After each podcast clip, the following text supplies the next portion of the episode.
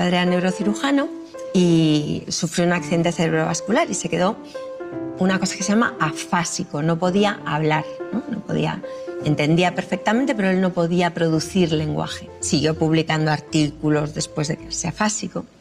Y él siempre decía una cosa que me parece muy bonita, que él decía que la emoción recupera la función. Él decía que cuando tú sientes emoción, esa fuerza, emoción viene de moverse, emovere. Esa fuerza es la que te hace aprender, seguir adelante. Y al final los humanos somos eso. Lo más importante es la emoción. Cuando nosotros, mm, digamos, nos enfrentamos al, tema de la diversidad, es desde muy pequeñitos. Y es desde muy pequeñitos que necesitamos eh, integrar esa diversidad en nuestro, en nuestro estado mental, ¿no? en nuestra manera de ver las cosas.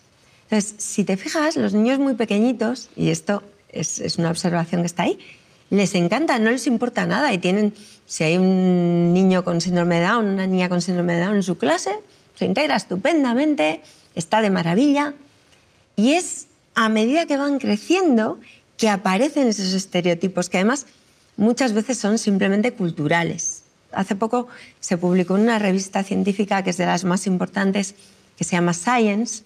Hicieron un estudio, unos investigadores eh, en Estados Unidos, eh, eran psicólogos sobre todo, hicieron un estudio para ver cuándo las niñas asumían, digamos, los estereotipos sobre sus capacidades intelectuales. Y se dieron cuenta en el estudio que eso sucedía a los seis años.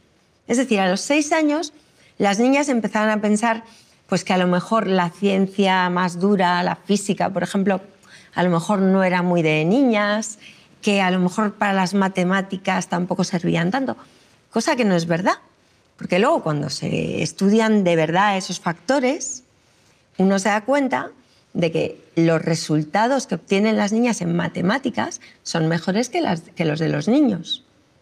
Pero cuando a ti te dicen, uy, es que para esto a lo mejor, ay, pero cariño, ¿tú crees que va...? No, esto igual es muy difícil para ti. Pues, ¿A ti qué te pasa? Pues que lo haces peor.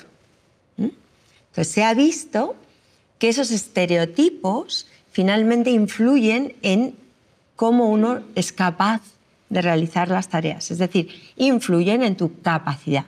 El problema que tenemos con, lo de abrir la mente es que nuestra educación mm, lo que hace es enseñarnos eh, a, digamos, una serie de, estereotipos per que de nuevo tendríamos que replantearnos cuál es el objetivo de educar, ¿no? En este momento en el que toda la información está disponible. Entonces, a lo mejor una de las cosas que debería enseñar la educación es justamente eso. Cómo hacer para no perder talento por el camino. Porque estamos perdiendo talento. Talentos diferentes.